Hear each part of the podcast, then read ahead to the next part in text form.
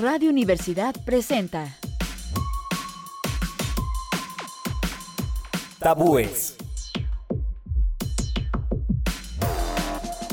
Salud, Cultura.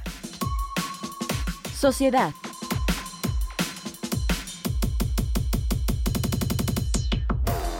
Eliminando tabúes.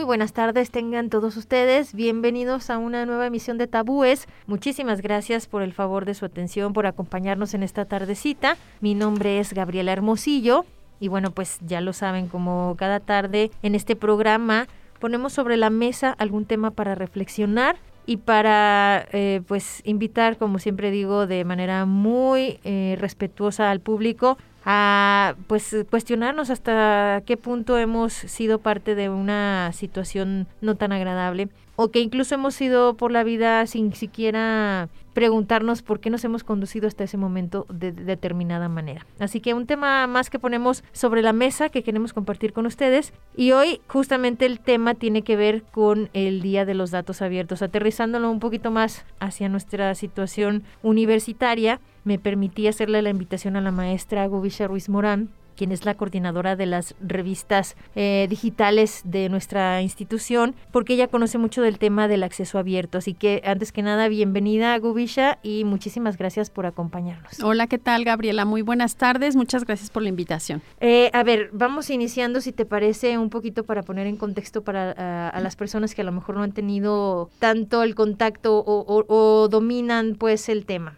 ¿Qué es el acceso abierto para podernos entender y, ponernos todos en el mismo escalón? Mira, el acceso abierto o el open access en inglés es eh, todo lo que tiene que ver con el acceso gratuito a la información y al uso sin restricciones de los recursos digitales por parte de todas las personas. El acceso abierto es una modalidad de la difusión del conocimiento, sobre todo el conocimiento académico y científico, que tiene que ver con el derecho humano al conocimiento. Es decir, eh, partimos de que entre tu mayor conocimiento tengas para poder incorporarlo en tu vida, podemos eh, de alguna manera incentivar que tengas una mejora en, tu, en esa calidad de vida. Eh, claro. Fue algo muy claro en la pandemia. El poder tener información validada de manera académica y científica en la Internet permitió que los médicos que estuvieron atendiendo pacientes en comunidades, o, o sea, el paciente que el día que, perdón, el médico que te atendió a ti el día que tuviste COVID, ¿de dónde dónde adquirió esa información para atenderte? Bueno, pues de las revistas científicas y las revistas académicas que circulaban en la web en ese momento con información validada, con todo el proceso de evaluación científica y entonces el que pudiera estar en una plataforma justo con esta modalidad de acceso abierto, es decir, que fuera gratuita, que tuviera diferentes eh, formatos de, publicación, diferentes idiomas, en fin, toda la, eh, la serie de características que engloba, que engloba este concepto, eh, pues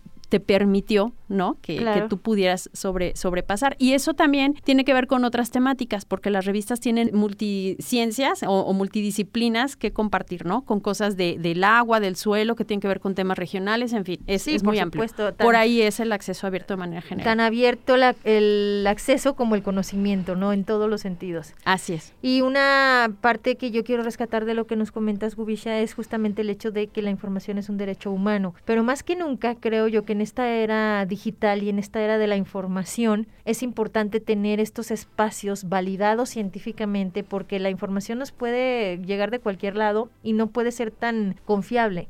Entonces, eh, justamente en este sentido, el acceso abierto tiene todavía mayor relevancia, ¿no? Así es, yo he mencionado anteriormente la responsabilidad que tenemos los lectores para el manejo de la información. A la par de la pandemia por COVID-19 se desarrolló un fenómeno que se llamó la infodemia y fue una serie de, de publicaciones sobre temáticas de COVID en diferentes portales y en diferentes sitios que no estaban validados científicamente y que los usuarios de esa información le daban el, un valor que no tenía. Y entonces Exacto. eso generó eh, pues mucha psicosis y, y, mucha desinformación sobre un tema muy, muy delicado. Entonces sí, es importante tener claro que la información puede ser muy diversa y puede estar en muchos portales y muchos sitios, pero nosotros como lectores tenemos una responsabilidad de validar las fuentes, de ver eh, todo el procedimiento pues con el rigor con el que se publica para entonces entender que realmente es un conocimiento científico. Y en el que podemos confiar. Así es. Justamente, y aunque usted no lo crea, querido público, en este rubro, en este ámbito del acceso abierto de la información, digamos, eh, pues con acceso para todos, también hay mitos también hay falsas creencias y que quizás también eso provoque un poquito todo esto de lo que ya estábamos hablando, ¿no? El poder tener eh, información tan fácilmente con solo teclear o buscar en nuestro dispositivo móvil eh, cualquier tema que se nos ocurra, pues eso justamente confiere, ya lo decía la maestra Gubisha, cierta responsabilidad al usuario, pero por supuesto por parte del sistema que genera todo este tipo de información una responsabilidad mucho mayor y precisamente el acceso abierto es una de estas estrategias, ¿no? Entonces justo hay eh, ciertos mitos que hacen creer o, o, que quieren desacreditar pues esta función del acceso abierto como tal para precisamente, ya lo decía la maestra Govisha, tener una mejor calidad de vida, ofrecer eh, pues herramientas que nos permitan evolucionar como sociedad y que tengamos justamente, sobre todo, nuestro derecho a la información salvaguardado, ¿no? Así es. Tú traías por ahí algunos, Gubi, platícanos. Sí, bueno, hay varios, este, algunos se repiten. Yo resumí en cuatro mitos que son para mí los más importantes. El primero tiene que ver con que hay, sobre todo en la comunidad, bueno, ya ahora con el tiempo y con el trabajo que hemos hecho, el, acceso abierto es importante decirlo, en el mundo ha sido una iniciativa que ya tiene muchos años, más de 20 años. En México, más o menos hace 10 años, se empezó a abordar ya de manera más formal y aquí en la Autónoma de Aguascalientes tenemos 5 años. Entonces, en este recorrido de tiempo, pues ya muchos mitos se han, este, pues un poco por ahí esfumado. Claro. Exacto, pero eh, uno de los que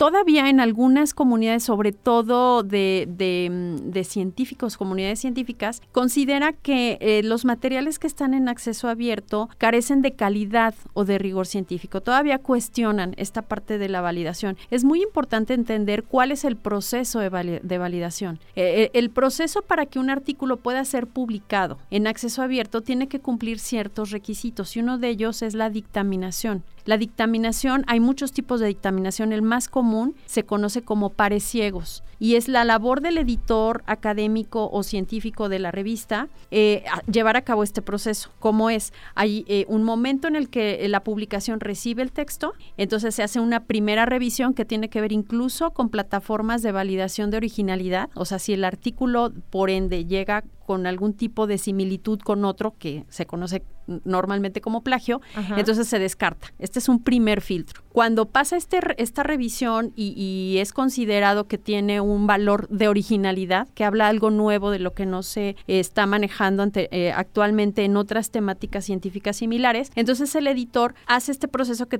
repito, se llama pares ciegos y entonces tiene que enviar a especialistas en la temática a que lo lean y lo evalúen. Este proceso se hace con tres personas y debe de recibir do, por lo menos dos de los tres dictámenes a favor, digamos. Estos dictámenes pueden ser de varias maneras. Uno es publicar en su estado original.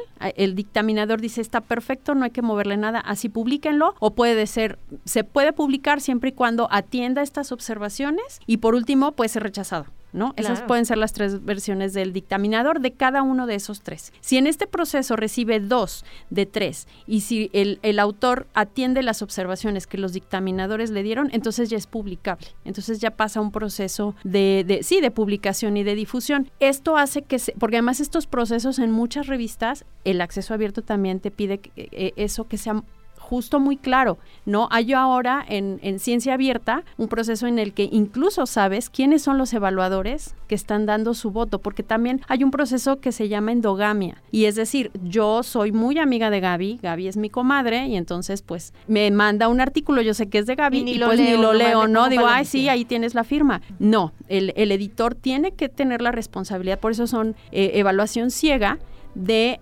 ocultar la identidad tanto del autor como de los dictaminadores para que no haya este pues un conflicto de interés, ¿no? Exacto. Entonces eso hace que, que, que, realmente se cuide la calidad, ¿no? Que, que, que, no exista este riesgo de que haya endogamia y este y desde el plagio, ¿no? Que decíamos. Claro, pues es un riesgo que se, que se tiene y que se está previsto en, en este sistema de evaluación precisamente para que al momento de publicarse sean confiables completamente. Así es. Ese es un primer mito. ¿Quieres que pasemos al siguiente? Eh, te quería preguntar, ¿en, en qué radica la lógica de, la- de esta eh, comunidad científica grande, pequeña o del tamaño que sea, de que no tienen este rigor científico o, en qué se basan pues para argumentar algo así cuando está probado que todo el, el proceso, el procedimiento precisamente para que se publique un artículo tiene que pasar por ciertos filtros? Este, porque yo creo que hay eh, pues eh, el desconocimiento de, justo del proceso. Es que mira, antes era como muy cerrado y las revistas trabajaban con suscripciones. Entonces piensas que es la super industria, la super editorial que tiene como todos los procesos validados. Y entonces cuando empiezas a abrirlos, cuando empiezas a, publicar, este, pues quién está participando y demás, no sé si eso sea lo que haga como esta, eh, que se caiga como toda esta cortina así de formalidad, que, que, que quede esa percepción. También tiene que ver con otro mito de de otro tema, por supuesto. Es Aquel mito que, que avalaba o que decía que la, la ciencia es de élite o de solamente Algo así, unos cuantos, claro. ¿no? O sea, cuando la haces de todo el mundo, pierde calidad. Y eso va- es otro mito. Sí, porque mira, dentro de la producción científica hay algo que se llama producción gris. Y esto es todos los apuntes y todos los instrumentos previos a que un investigador llegue como una conclusión. Eso también tiene un valor, porque tiene un tiempo destinado a investigación y a lo mejor no se materializó o no se incluyó dentro de un texto ya publicado, pero fue un trabajo que se realizó. Y entonces también el acceso abierto contempla este tipo de publicaciones. Entonces no sé si también por ahí pueda sentirse que no hay un rigor en la revisión. Sin Puede embargo, ser, es claro. un principio del acceso abierto a la dictaminación. Ok, perfecto. Entonces, mito aclarado. Tenemos otro. Bueno, Otra. ¿qué te parece, Gubi? Tengo que hacer una pausa en este momento. ¿Qué te parece si vamos a la pausa precisamente para compartir con el público información que tiene que ver con esto de los datos abiertos, el acceso abierto? Y eh, al terminar de, de escuchar esta información, ¿les parece si regresamos para seguir platicando con la maestra Gubisha Ruiz Morán, quien es la encargada aquí en la Universidad Autónoma de Aguascalientes de coordinar estas revistas científicas de forma digital y que ha sido justamente pionera en esto del, del acceso abierto y que ha permitido que nuestra institución pues se ponga a recuperar tiempo que de alguna manera había estado por ahí detenido y que la verdad ha tomado un ritmo interesante e importante precisamente para contribuir en la difusión del conocimiento. Vamos a la pausa y regresamos para seguir con esta charla. No se vaya.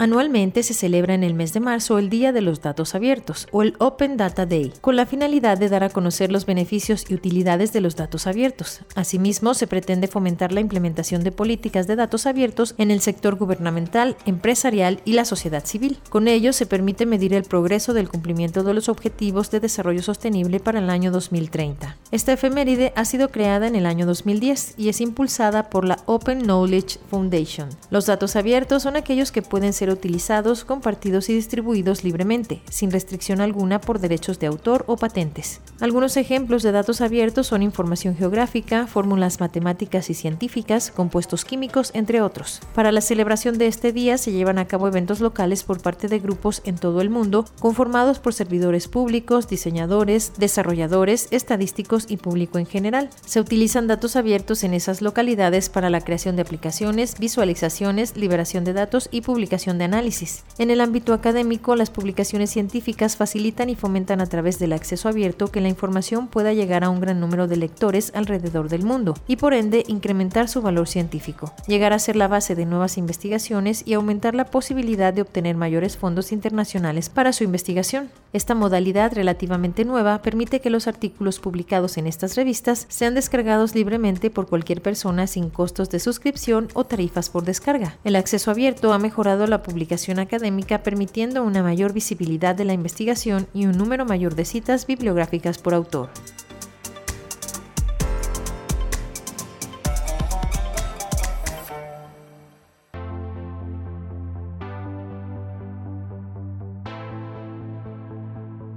Estamos de regreso hoy platicando aquí en Tabúes sobre los mitos en relación al acceso abierto y estas falsas creencias alrededor de. Hoy nos acompaña la maestra Gubisha Ruiz Morán del Departamento Editorial, quien coordina este proyecto de revistas eh, digitales aquí en nuestra institución. Y antes de irnos a la pausa abordábamos uno de los mitos en relación justamente a la rigidez científica de, de estas publicaciones y por ahí nos ibas a compartir otro, Gubi.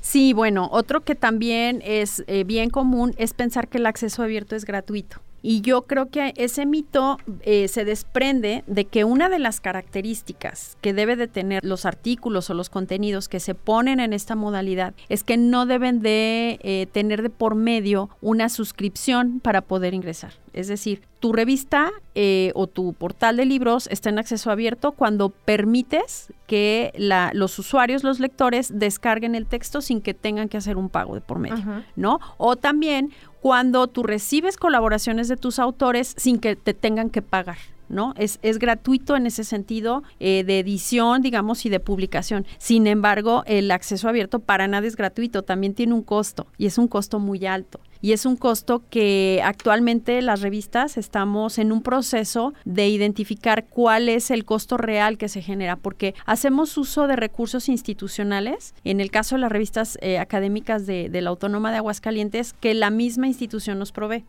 Entonces hacemos uso de un servidor, hacemos eh, la instalación de una plataforma que es en acceso abierto, es de software libre, entonces no nos cuesta eh, descargarla e instalarla, pero sí nos implica capacitar personal, o sea, no cuesta económicamente un peso, pues, pero el trabajo intelectual, el trabajo, o sea, todo lo, eso, eso tiene un costo. Por supuesto, eh, para editar y para publicar, pero además eh, toda la inversión que se hizo para generar ese conocimiento. ¿No? El, pago a los investigadores, el pago de los recursos, este, pues materiales físicos y, e intelectuales, porque además eh, recordemos que la ciencia todo el tiempo se está consumiendo. O sea, los investigadores para poder producir un artículo tienen que consumir de otros artículos que a su vez fueron trabajados. En fin, hay un, intercambio, un movimiento mm, eh, monetario dentro del acceso abierto que se pone a, sí, a disposición de forma gratuita. No quiere decir que el acceso abierto sea gratuito.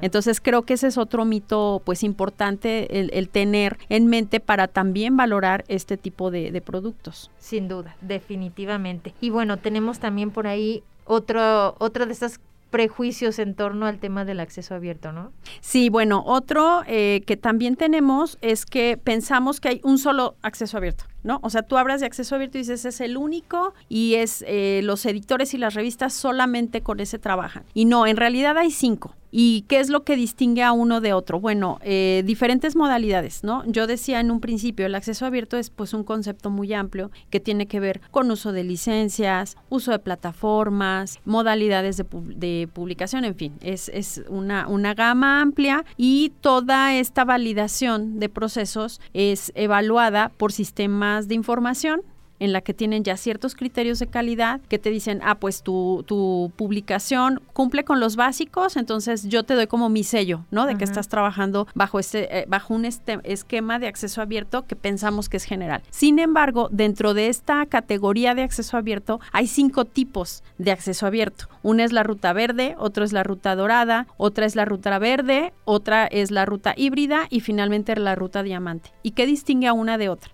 Bueno, distingue qué tan abiertas son tus licencias, este tipo de cosas, ¿no? Que, que no cobres, que en fin, o sea, eh, como un juego de, de 10 categorías tengo 8, de 10 categorías tengo 7 y entonces eso te va colocando dentro de, de, las rutas. Los que cuentas, digamos, y, y qué tanto los aplicas, entonces eso te, te ubica, digamos, en una subcategoría. Exactamente. Ahora, ¿cuál es la que nosotros estamos buscando como institución pública? Eh, que como lo he mencionado en, otro, en otros momentos, tenemos una responsabilidad de poner a disposición nuestras publicaciones en esta modalidad. Es decir, no tenemos alternativa de decir, no, no quiero, ¿no? La Autónoma de Aguascalientes, sus publicaciones no, no tiene ese objetivo, no, para nada. Nosotros como institución pública operamos con fondos públicos y es nuestra responsabilidad hacerlo. Hasta cierto punto una obligación. Exactamente. Y dentro de estas cinco rutas, la que nosotros eh, pues tendríamos que estar buscando como esta parte de responsabilidad social es la diamante. Sin embargo, se utilizan diferentes rutas a partir de los diferentes materiales ¿Qué quiero decir con esto? Bueno, a lo mejor alguna investigación está en un proceso de patente por ejemplo, ¿no? Entonces, pues sí, es conocimiento científico que se generó con fondos públicos, sin embargo, por el proceso en el que está, no es posible abrir, abrirlo tanto, ¿no? Por esto, eh, está, pues sí, es esto que está buscando él con la patente. Pero los otros materiales que pues ya fueron generados y que ya se tienen que compartir, eh, se, se, pide que sea la ruta diamante. Uno de los sistemas de información que, que valida y que premia, ¿no? Que, que se utilice esta ruta es el, el DOAG. El DOAG es un sistema internacional de indexación y yo decía, son como certificaciones. Entonces, uh -huh. cuando nosotros como usuarios entremos a una revista científica y que veamos que DOAG valida ese tipo de materiales, podemos entender que tiene es todas reúne todas estas características del acceso abierto con la calidad que estamos buscando. Y podemos estar tranquilos entonces de que la información que estamos consultando es real, es fidedigna y es confiable. Así es. El DOAG es un sistema, de, re, repito, de información internacional que premia este, esta modalidad de publicación y que hay otros, ¿no? O sea, puede haber, puede haber otros tipos de sistema de información, pero el DOAG es un, es un sello que valida y que da la certeza de que es un trabajo en ruta, digamos, de, de los objetivos que se buscan en el acceso abierto. ¿Tenías algún otro, Gubi? Sí, bueno, este otro que es bien, bien común y que me lo he encontrado no nada más en, en, el acceso abierto, sino en otro tipo de publicaciones, que se piensa que todo lo que está en Internet eh, pierde eh, el autor que lo genera, pierde sus derechos, ¿no? Como que está en Internet. Renuncia a ellos. Sí, y yo me apropio de él, pues porque está en la web, ¿no? Porque está disponible. Eso se llama plagio, señores, y se está penado. Pues es plagio cuando no citas al autor. Exactamente. O sea, lo importante aquí es eso, quitar ese mito. Todo lo que está en internet yo lo puedo consumir y me lo, me lo puedo apropiar porque está ahí. No, es como si te encuentras algo en la calle, ¿no? Ajá. O sea, pues sí, tú lo ves, no está ahí cerquita su dueño, pero seguro es de alguien.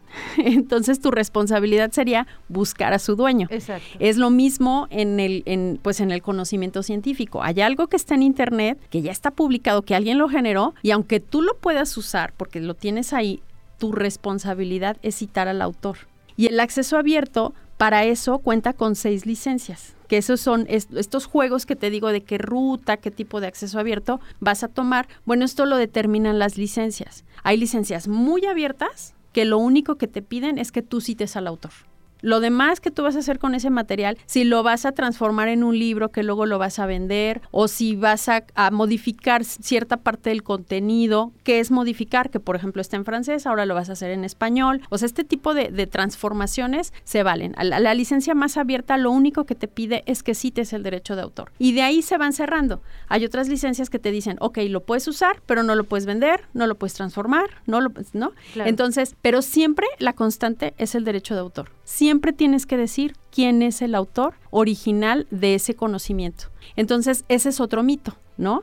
Que pensamos que pues es de uno porque está ahí, lo podemos usar sin hacer referencia al autor. Y el hecho de, de, de, de, desconocer, digamos, esto no nos exenta de, que tenemos que hacerlo. Es decir, como en cualquier ley aplica, no, no porque yo no conozca una ley y si infrinjo esa ley, pues tengo que pagar por ese cometer ese delito o esa infracción, vamos a decirlo así. Entonces, igual opera aquí. Sí, pero además fíjate que es bien interesante porque, por ejemplo, las plataformas en las que se publica con acceso abierto ya tienen plugins y módulos en los cuales tú como investigador puedes citar la fuente pero además el mismo, la, el, la misma plataforma te da el tipo de cita que tú necesitas, porque además hay diferentes eh, líneas de citación a partir de la disciplina. Los médicos citan con un sistema, los historiadores con otro, los arquitectos con otro, entonces es bien complicado porque un artículo le puedes dar un enfoque desde de tu disciplina como investigador y si no lo citas bien hay un montón de problemas, no nada más de citación, o sea, de, de, de dar el, el, este, el, reconocimiento al autor, uh -huh. sino también de un seguimiento que se le da al uso de ese material, que esa es otra cosa que la acceso abierto tiene, ¿no? Dar seguimiento a cuál es el impacto y cuántas veces se citó y cuántas veces se mencionó. Entonces, la misma, las mismas plataformas de acceso abierto ya tienen estos espacios en los que dices, oye, yo voy a citar en Vancouver, a ver, dame la cita en Vancouver. Y entonces te la da correctamente para que tú la cites en tu trabajo y sea fácil localizable. Además de los números identificador que ya se dan, que son los números DOI, ¿no? Que nosotros tenemos un número institucional y entonces podemos identificar ese, el número único por cada elemento que se publica. Qué maravilla. Sí, entonces eh, eso también es importante. Eh, o sea, sí se le da eh, lo, lo necesario para que siempre sea localizable cuál es el origen de ese conocimiento. Es maravillosa la tecnología, de verdad, cuando se utiliza justamente para el beneficio de todos. Y ya para cerrar, Gubi, me gustaría preguntarte uno de los que yo tengo por aquí. Dice, el acceso abierto ayuda a los lectores y no a los autores. ¿Qué, qué opinión te merece esta apreciación? Eh, es que mira, eh, eh, ese es un, un, mito que sí se ha estado también llevando en la comunidad científica hasta hace poco tiempo y ahora se ha modificado y tiene que ver con la evaluación que hacen los consejos de, de, de tecnología, en este caso en México el CONACIT, sobre la producción científica. Recuerda que los científicos tienen pues como su, su a, a partir de sus contratos y de sus relaciones laborales con sus institutos, tienen un ingreso, uh -huh. pero también los sistemas eh, los, los premian, digamos, por las actividades y la producción científica que generan. Entonces ellos, cada vez que publican en libros o en revistas, son evaluados con puntos extra, digamos, que es lo que les da este carácter de investigadores SNI. Uh -huh. a, a, partir de esa producción científica. Entonces, hasta hace poco tiempo se daba mucho más valor en estos sistemas de evaluación a ciertas publicaciones. Por ejemplo, tiene que ser eh, publicada tu investigación en un libro que tenga un ISBN. Y entonces todo lo electrónico no lo contemplaban. Entonces los investigadores pues preferían acudir a este tipo de, de elementos editoriales pues para hacer la difusión del conocimiento. Ahora es al revés. Ahora con esta interoperabilidad de plataformas y toda esta metadatos y toda esta información que se obtiene, es mucho más eh, pues reconocido el trabajo que se hace en artículos que en libros, por ejemplo, ¿no? Uh -huh. En revistas que tengan estos sistemas de información que validen la calidad científica. Entonces, ese mito de que ante, o sea, antes era nada más como el, el, conocimiento que se apropiaba el lector, el único beneficio, ¿no? Ahora también está de la, del otro lado con los investigadores que están generando esos conocimientos. Pues eh, lamentablemente el tiempo se nos terminó. Agradecemos muchísimo a la maestra Gubisha Ruiz Moram del Departamento de Editorial por compartirnos este conocimiento, por aclararnos muchas de las falsas creencias que luego se generan en torno a este asunto y bueno, pues por la visita aquí en Radio Universidad. Gracias. Muchas gracias, encantada y pues que tengan muy buena tarde a toda la gente que nos está acompañando. Gracias a ustedes, por supuesto que nos hacen el favor de prestarnos sus oídos, su atención y pues eh, como siempre, la invitación es a que usted decida, usted tiene la última palabra. Nosotros aquí le damos elementos, pero finalmente usted genera su propia opinión respecto de la reflexión que ponemos sobre la mesa. Gracias a Ale de los Ríos en los controles técnicos por su apoyo siempre. Y bueno, como siempre me despido deseándoles que pasen la mejor de las tardes. Soy Gabriela Hermosillo, hasta la próxima.